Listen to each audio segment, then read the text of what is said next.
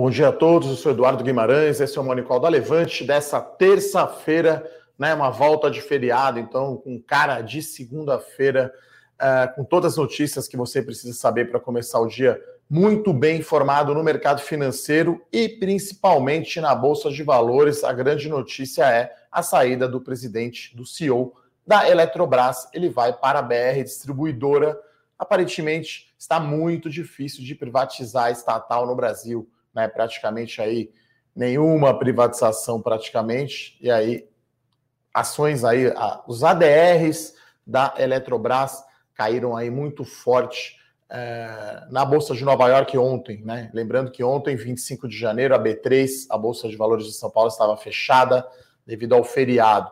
Né? Então, hoje, uma terça-feira, então, com aquela cara de segunda-feira, a gente começa aqui com o dia mais negativo, tá? O índice futuro 0,15% de queda, não é uma queda é, muito forte, mas né, a gente tem aqui ata do Copom e inflação né, que saiu agora cedo.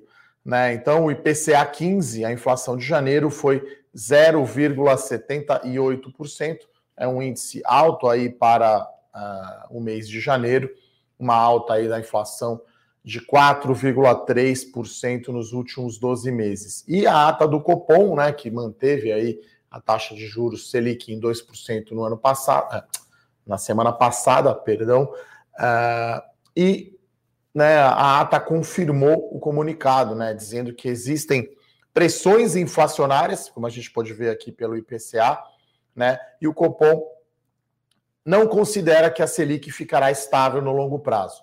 Né? Então, só lembrando o boletim Focus, aqui o relatório do Banco Central, é, projeções né, é, dos economistas, né, dos, dos, integrantes do mercado, apontam aí uma taxa Selic de 3,25% no final desse ano, 4,75% uh, é, no ano que vem. Né? E aí é curioso, eu vou pedir para a produção colocar aqui né, justamente a minha coluna Domingo de Valor, né, nesse domingo, justamente falando sobre isso, né, que o Brasil tem a, o juro de curto prazo é, em 2%, que é a Selic, mas a curva mais longa, por exemplo, está quase 8,5%. Então, o título da coluna aqui é Alguém está mentindo. Então, justamente eu comento sobre essa, essa parte macro, e aí o que parece estar errado, né, na minha opinião, justamente é os juros. Né? E aí, o Banco Central uh, dizendo que provavelmente vai subir o juro aí no decorrer do ano. Então, pedi para a produção colocar o link aqui, está lá no site da Levante, assim como eu com isso, né, que você pode receber todas as notícias, né, inclusive essa de Eletrobras que eu comentei, você pode receber também a coluna Domingo de Valor diretamente no seu e-mail, gratuitamente, conteúdo aí da Levante, a gente contribuindo aí para a educação financeira.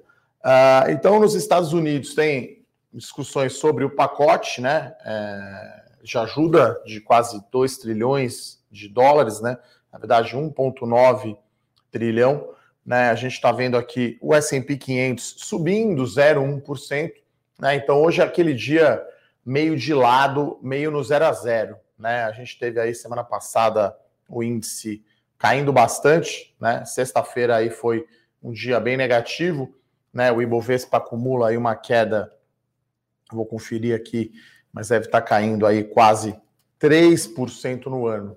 Né? Então, uma preocupação grande aí, eu comento isso no texto né, do Domingo de Valor, com a, as contas públicas. Né? Você gastar mais do que ganha, o governo tem uma dívida alta. Né? Então, isso que faz com que o juro longo fique inclinado. Né? Você tem aí os juros curto prazo 2%, os juros 2035, por exemplo, já quase 8,5%. Né? Então a gente está falando aí de uma diferença de 6 pontos e meio aí, percentuais. É bastante coisa, a diferença é grande, né, pessoal? Então, isso que preocupa. Então, o Ibovespa, na verdade, está caindo 1,4% aí no ano. Né? Na semana passada, assim, que caiu mais de 3%. Então, uh, encerramos aí com o Ibovespa bem abaixo aí daquela marca ali dos 120 mil pontos, né? Então, é, mesmo aí com notícias positivas, né, com, com, vacina chegando aí insumos para o Butantan e chegando uh, doses né, de vacinas, a gente vê ainda um ambiente mais negativo. Né? Então o Ibovespa fechou a 117 mil pontos na sexta-feira, caindo aí 0,8. Ele caiu pouco mais de 3% na semana passada. Hoje eu acho que vai ficar perto aqui do 0 a 0. A grande notícia aí é a Eletrobras, né? Então, é, na sexta-feira, a Eletrobras, na verdade, domingo, ontem à noite, né? Domingo à noite saiu a notícia, né? Que, que, que o Wilson Ferreira, que é o CEO da Eletrobras, estava saindo por motivos pessoais, né? E ele teria alegado aí né, que é muito difícil, né, obviamente, privatizar estatais no Brasil, tem sempre um, uma barreira né, grande uh, dos políticos, então é, isso acho que coloca em xeque aí a possível privatização da Eletrobras. O pessoal sempre me perguntou aqui bastante no Morning Call, não gosto de operar evento, né, é muito binário, e ainda mais privatização que depende de coisas políticas.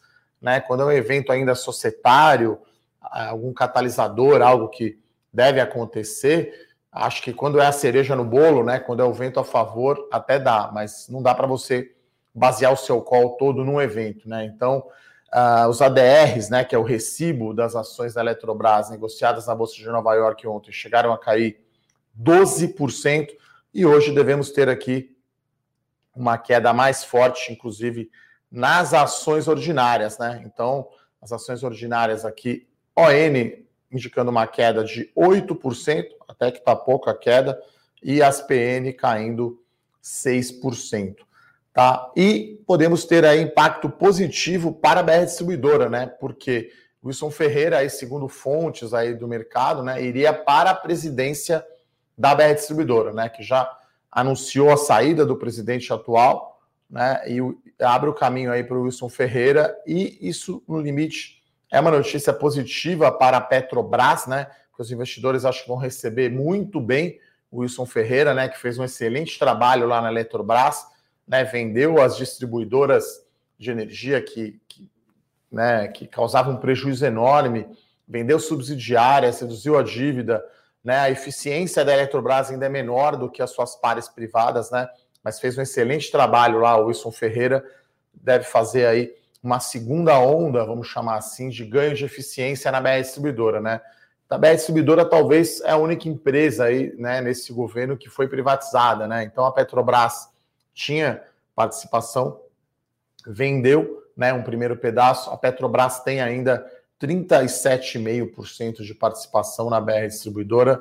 Então está indicando aqui BR Distribuidora uma alta de 10% no preço das ações né, com Wilson Ferreira assumindo a presidência, e aí abre o caminho, né, abre o terreno, fica pronto para a oferta, né, porque aí para Petrobras vender a participação vai ser uma oferta de ações, o chamado follow-on, aí com preço mais alto, as coisas melhoram, e aí tira essa pressão de baixa nas ações, né, quando você tem um vendedor muito grande, fica segurando um pouco a alta, e aí essa entrada do Wilson Ferreira como presidente da BR Distribuidora é positivo, e aí fica difícil, ao meu ver, privatização aí de outras estatais, né? Muito se falava da Sabesp, da Copasa, a própria Sanepar. Acho muita interferência política, pouca ação efetivamente, ainda fica naquele embrólio né, de definir quem será os presidentes, quem serão né, os presidentes da Câmara dos Deputados e do Senado lá no Congresso Nacional.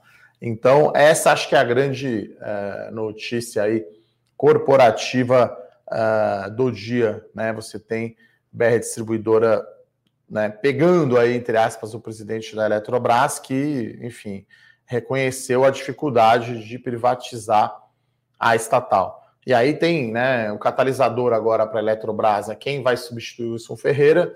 Muito se fala do Bento de Albuquerque, que é o ministro das Minas e Energia talvez algum nome militar, e aí né, é, precisa ver se é um político, né, um executivo é, favorável à privatização, né, e eu acho improvável aí, a gente já achava difícil, né, sair a privatização da Eletrobras, agora com a saída do Wilson Ferreira, pegou, né, o mercado um pouco de surpresa, então bem negativo. Acho que o cenário padrão é não ter tá, a privatização, e aí a ação vai ficar meio num limbo, né? Tinha esse grande evento, né, que poderia ser uma catapulta, né, poderia ser uma alavanca, e esse evento não vai acontecer, provavelmente com a saída aí do CEO, né? Então, é, é é o, é, é o, principal destaque né, da notícia de hoje. Vamos ver aqui, as ações estão em leilão ainda, então BR Distribuidora indicando uma alta de 10%, a Eletrobras caindo 9% aqui no leilão, provavelmente vai cair um pouco mais, né? Vai ser double digit aí, dois dígitos aí de queda. O índice futuro aqui caindo 0,22%, tá? Uh, então, outra notícia importante, né? A gente já tinha falado disso e provavelmente iremos fazer relatório, né? O IPO da CSN Mineração, né? Então, é, na sexta-feira a companhia colocou o prospecto preliminar com as faixas de preço, né? E maiores detalhes aí da oferta, né? Então, a gente está falando aí, né? De um, de um, lote principal, né? De 5 bilhões de reais, né? Do IPO, é, com 1,5 de oferta primária e 3,6 de secundária, né? Então, é, boa parte aí do recurso, a maior parte, né? Dois terços quase aí serão usados aí para reduzir o endividamento aí da CSN, que é bastante alto, né? Então a faixa de preço aí ficou entre 8,50 e 11,35. O valor de mercado aí da CSN Mineração, né, vai ser entre se a gente considerar o piso da faixa, 47,5 bilhões de reais a 63,5, não 47,5 bilhões a 63,5 bilhões. Então, o período de reserva começa na sexta-feira, dia 29, vai até o dia 20, até o dia 10 de fevereiro. Iremos aí analisar esse IPO, fazer um relatório, né, sempre colocando primeiro para os nossos assinantes, depois abrindo para todo mundo Agora que tem a faixa de preço, né, dá para a gente fazer a conta, ver se vale a pena. O cenário é bom, né, para o minério de ferro. Né? Você tem é, uma, uma, não vou dizer desequilíbrio, né, mas tem muito mais demanda que oferta, né? A oferta por conta aí de Brumadinho e as chuvas em Minas e desastres também, inundações lá na Austrália. Você tem menos oferta nos três principais produtores aí de minério de ferro. Você tem a demanda forte lá na China né? Então, minério de ferro está aí 160, 170 dólares. Então, isso é margem na veia, né? Segundo o prospecto aqui da, da CSN Mineração, né? O código vai ser CEMIN3, né? CM de mineração e N de, de navio. Então, vamos ter aí é, margem EBITDA, que é uma margem né, alta, né? Por conta aí de geração de caixa 55%. Então, hoje eu acho que teremos aí impacto positivo nas ações da CSN, né? Já que você vai precificar melhor as ações e vai ter redução do endividamento aí com a secundária. Então, as ações da CSN abriram aqui subindo meio por cento eh, e Eletrobras aqui, da distribuidora ainda em leilão. A outra notícia, essa já era meio que esperada quase, mas o Banco do Brasil confirmou, né, qual que é a sua, qual que é o seu percentual de distribuição de resultados em 2020 e 2021, chamado payout, né, até no meu vídeo aí do meu canal do YouTube sobre o que, o que fazer com as ações dos bancos, né, que foi para o ar domingo, Uh, a gente já considerava né, 40% de payout em 2021. Então, o banco confirmou aí que o mercado esperava. Então, segundo o Banco do Brasil, eles vão distribuir 35% do resultado em 2020, de 2020 e em 2021 será de 40%. Isso é impacto relativamente neutro aí uh, no preço das ações. Uh, e a outra notícia é uma, uma, prévia né, da Iguatemi, né, que considerando aí o cenário uh, de pandemia, de lockdown, foi um resultado aí considerado bom tá o resultado da Iguatemi. Então, é, impacto aí positivo hoje no preço das ações. Lembrando que hoje a gente tem aqui um, um, um, um dia meio no zero a zero, tá? Então, o índice futuro aqui está caindo 0,17. O grande impacto aqui, as grandes variações serão, obviamente, nas ações da Eletrobras e da BR Distribuidora. A né? CSN está subindo 0,2%, Guatemi caindo 0,01, praticamente aí no 0 a 0. Tá, pessoal? Então, essas são as notícias uh, uh, do dia. A gente tem mais uma notícia aqui. Lembrando, né? A gente sempre traz agora uma notícia de ações globais, né? Alphabet, que é a dona do Google, então eles estão avançando numa tecnologia para substituir os cookies de terceiros, né? Que, que registram ali o seu histórico de navegação, né? Então as empresas aí usam, né? Os anunciantes, enfim, usam para rastrear os dados de usuários na web. Então isso não é uma, uma, uma novidade, né? Isso é o, o, Google se preocupando, né? Tá, tá havendo aí um, um, como disse aqui o Fernando, né, na notícia, é, coloca um pouco de lenha na fogueira no setor de publicidade online, né? Porque é muito concentrado, né? Então, Google, Facebook, é, Apple, Amazon, quer dizer, Microsoft, é uma concentração absurda, né? 90% das buscas uh, da internet são feitas no Google. 95% dos jovens né, adultos usam algum serviço do Facebook. É, Google e Facebook recebem aí 63% de todo o gasto com publicidade na internet. Né? A Amazon vende 75% dos livros né, eletrônicos e 99% aí dos sistemas uh, operacionais de smartphone ou são Apple ou são Samsung, né? São Android, né? dizer, ou Apple iOS ou Google Android. Né? Então, essa é uma concentração aí é, de mercado. E aí, né, quem não assistiu ainda o Dilema Social, né, o Dilema das Redes, né, documentário lá na Netflix, que é assustador, né, que essas empresas né, manipulam, vamos chamar assim, os usuários, né, o que assistir, o que ver, enfim, quem não viu ainda, recomendo assistir aí o Dilema Social, da Social Dilema, sobre o uso aí consciente, né, das redes sociais. Mas é essa notícia né, levemente negativa, vamos chamar assim, para o Alphabet, mas já está meio que esperado, então acho que não vai mexer no papel.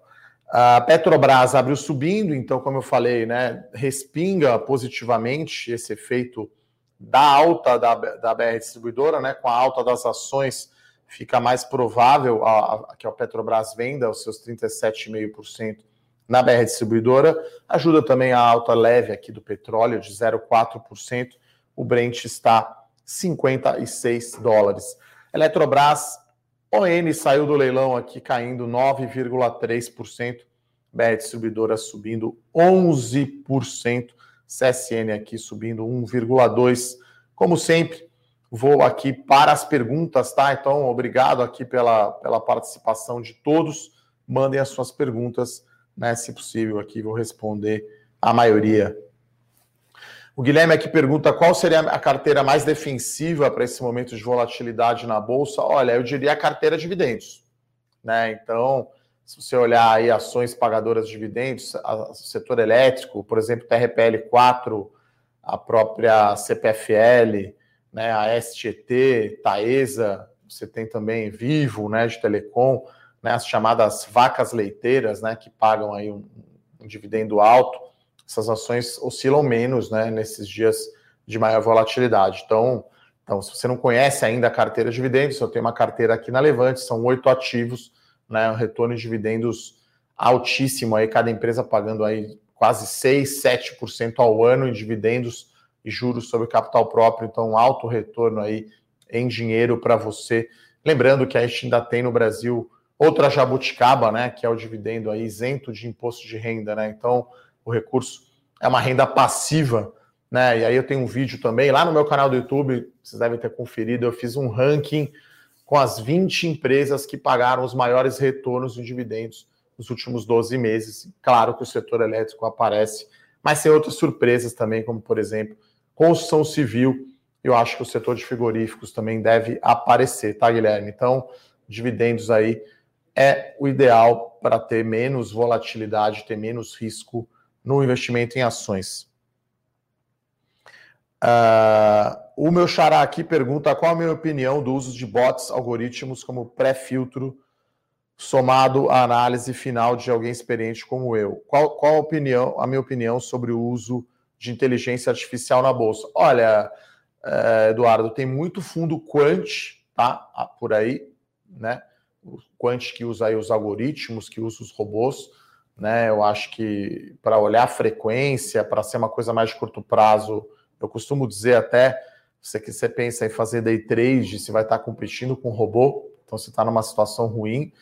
Uh, a gente usa um pouco de tecnologia, né, de inteligência artificial aqui nas nossas análises, mas como as análises são muito, como a gente fala, tailor-made, né, são muito específicas, uh, a gente, claro, usa os sistemas aqui né, internos da equipe de análise para levantar números, né, múltiplos, para pegar, por exemplo, ah, eu quero saber a média do múltiplo preço-lucro e desvio padrão. Ah, agora está negociando acima ou abaixo. Então, a gente aqui utiliza muita análise fundamentalista, mas essas informações são interessantes, né?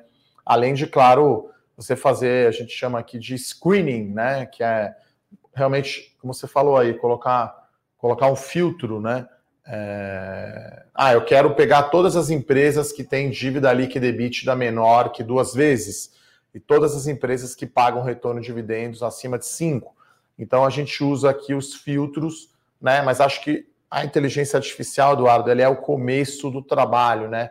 Você pode fazer um filtro e vão aparecer empresas, mas aí é importante olhar o setor que essa empresa está inserida, qual é a sua estratégia de negócios, quem que é o seu controlador, qual é a governança corporativa, quais são os catalisadores, né? Então acho que isso é, isso é o mais importante e aí, né, eu tenho aí 20 anos de mercado, quer dizer, eu uso muito mais a minha experiência, né, de ter olhado as empresas muito tempo. A gente já sabe mais ou menos aí onde estão as pegadinhas, né, onde estão as coisas, né, ali nos prospectos, nas apresentações, nos fatos relevantes e nos releases, né. Procuro dar o caminho das pedras aqui para os meus analistas, mas eu acho que vem para ajudar, né. Acho que tem muito buy side aí, muita asset que usa bastante esse recurso quant e muito número, né? Muita planilha. Eu acho que eu costumo dizer até aqui para o pessoal, mais importante se entender como uma variável impacta o resultado do que cravar o número, né? A gente não tem a pretensão aqui de, não, vou projetar o lucro 2021, eu vou acertar na vírgula, né? Eu quero saber se, ah, se venda de varejo cair muito, o que, que acontece com as vendas de shopping? Então, acho que é mais essa pegada, tá, Xará? Mas excelente pergunta. Uh, o Amauri, com a sinalização da dificuldade de privatizar a Eletrobras, eu penso que outras empresas que o Guedes queria privatizar devem ir pelo mesmo caminho. Correios, por exemplo. O Correio eu acho que é, é menos difícil de privatizar, até porque não é listado, né? não é de capital aberto. E, e, não é tão espalhado, quer dizer, é nacional, né? Mas acho que o Correio é um pouco menos difícil. Mas acho que isso mostra a dificuldade né, do governo é, em fazer as privatizações, em fazer as reformas necessárias. Né? A gente está indo já para o terceiro ano de mandato e praticamente, a exceção da BR distribuidora, você não teve né, uma privatização, vamos chamar assim. Né? E, e eu acho que a, a, as, as maiores realizações aí foram do presidente Temer, né? sem entrar aqui em questões políticas. Né? Então, é, foram poucas coisas aprovadas aí no governo Bolsonaro sobre né, o comando aí do Paulo Guedes como ministro da Economia. Então acho bem improvável, né? E pode, mas correio pode acontecer, né? Quer dizer, algo bem ineficiente, né? É, de repente fatiado, né? Como foi o caso aí das distribuidoras de energia da Eletrobras. A Adriana pergunta de Petrobras, recomendo sim, tá, Adriana? Então, a Petrobras está na minha carteira as melhores ações, né? Na nossa opinião, a melhor ação aí para 2021, né? A companhia tem aí um, independente do preço do petróleo, ela tem um caminho próprio, né? Definido aí pela venda de ativos, redução do endividamento e melhora do retorno, né? A companhia está focando onde ela sabe fazer bem, que é explorar e produzir petróleo. Né? Tem o Roberto Castelo Branco lá, que é o CEO, fazendo um excelente trabalho. Então, Petrobras é estatal, mas está assim na minha carteira. Eu acho que é, depois aí do episódio Pedro Parente, greve dos caminhoneiros e a questão do, do preço, né, da política de preços da Petrobras de combustíveis, eu acho que está fazendo aí um excelente trabalho. É claro que tem sempre um risco a mais, né, por ser estatal, mas eu acho que o valuation existe muito potencial de alta aí no preço das ações da Petrobras, inclusive com possível pagamento de dividendos, tá, Adriana? Uh... Everton Pacheco aqui. Quais segmentos podem ficar em pé em um cenário sem reformas esse ano? Olha, empresas e setores que têm receita em dólar, né? Então, sim, commodities, né? Acho que vem, vem de cara para mim. Uh, próprios bancos, né? No cenário aí de alta da Selic, né? Melhora a rentabilidade dos bancos. Acho que os bancos, claro que fica mais difícil, né? É, no cenário que a dívida pública explode, né? E aí o gringo não vai comprar ação do Itaú e do Bradesco, que são os grandes papéis líquidos aí do setor né? Mas aí nesse cenário muito extremo, né, que as contas públicas se deterioram muito, você vai ter aumento forte, né, de juros. Então, a commodity exposição a dólar, né? Então, uma Suzano, uma Vale, uma Petro, uma ação de frigorífico, né? São empresas que têm exposição aí, que têm receita em dólar. Uh, o Adilson pergunta aqui sobre as perspectivas dos balanços das empresas, né? Então, hoje Começa aí a temporada de resultados do quarto tri do ano fechado do Brasil. Então a Cielo vai abrir, né? Vamos acompanhar. Provavelmente Cielo vai vai mostrar aí um resultado em queda, né? Os últimos trimestres sempre os últimos resultados trimestrais sempre o lucro abaixo aí da expectativa, a ação caindo bastante, tá? Então vamos acompanhar aí a temporada de resultados, né? A Cielo divulga e semana que vem teremos aí o resultado dos bancos, né? Acho que isso é, até comentei, né, no meu vídeo lá no meu canal do YouTube, a perspectiva aí para o resultado, né? Se, se vai diminuir a provisão, né, para calote, para inadimplência e, e se os bancos, né, como o Banco do Brasil aqui já confirmou, né, com payout aí de 40%, eu acho que no final de 21 os bancos podem eventualmente até reverter as suas provisões se a inadimplência, se o bicho não for tão ruim assim quanto parece. É, então, vamos acompanhar de perto. O Antônio aqui pergunta sobre a queda do Itaú. Na verdade, hoje as ações estão subindo, né? Então, as ações do Itaú aqui, Tube 4, subindo 0,4%. Como eu falei, né? A bolsa hoje bem volátil, acabou virando aqui para o positivo, tá, pessoal? Então, o índice à vista subindo 0,26%. O futuro aqui está no 0,1%.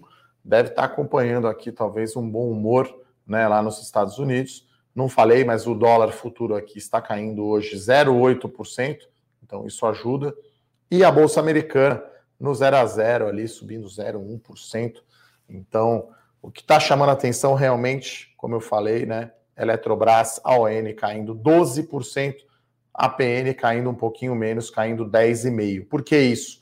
Né, muita gente se posicionou em Eletrobras, né, Elet 3, que é ordinária. Então, no caso da privatização, era melhor ter a ação ordinária. Né? Então, agora, enfim, eu não teria nenhuma das duas, né, mas se me perguntassem, é um pouco melhor ter a preferencial, que tem esse nome porque tem uma preferência ali no recebimento de dividendos. Né? Mas, como eu disse, evento é muito imprevisível, é muito binário. Então, as ações 10% de queda aqui na Elet 6, 12% de queda na ON. Né? Pode ter também a questão aí de, de opções, né? Enfim, volatilidade grande aí. Ações da CSN aqui subindo 2,3%. Uh, ah, acho que era isso, pessoal. Vou dar mais uma olhada aqui, ver se tem alguma uh, pergunta. A Mauri pergunta aqui de Sequoia, a gente não fez o relatório do IPO, né? Humanamente impossível a gente acompanhar todos os IPOs, inclusive todas as ações uh, na bolsa, tá? Então, enfim, a gente foca aqui em alguns setores, em algumas empresas. Eu diria que a gente acompanha de perto, perto aí de 40, 50 empresas, né? Acompanhando realmente de perto. O pessoal pergunta muito aqui, né? Alguns IPOs que bombaram, né? Sequoia que dobrou a gente está tá de olho, né? Porque depois do IPO, né, você vai ter o resultado da empresa e você vai ter um histórico, você vai ter mais informações né, sobre aquela empresa. Que essa é a desvantagem, na minha opinião, dos IPOs, né? A empresa chega sem histórico, os prospectos um pouco pobres, né? Informações financeiras, a gente fica aqui um pouco no escuro, né? É, para avaliar aí os IPOs, né? Então a gente continua, né? Não é porque depois que a empresa abriu capital, a gente continua no radar, tá? As ações, né? É, e as empresas, tá, pessoal? Ah, então era isso. Gostaria então de agradecer aqui a presença de todos, desejar aí uma excelente semana. Muito obrigado, um forte abraço. Até mais. Tchau, tchau.